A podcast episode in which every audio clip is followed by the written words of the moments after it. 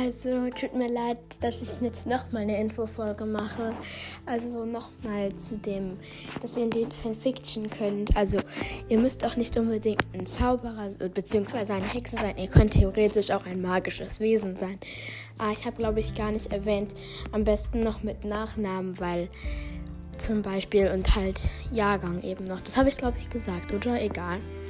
Nun ja, ich designe dann auch mal Bilder von euch und mache sie dann zum Beispiel mal in eine Folge rein, wo ich dann ein paar Steckbriefe für den zweiten Teil vorlese. Ich habe auch voll die coole Idee für den zweiten Teil. Bald ist das Kapitel fertig. Ich werde sie sogar schon heute.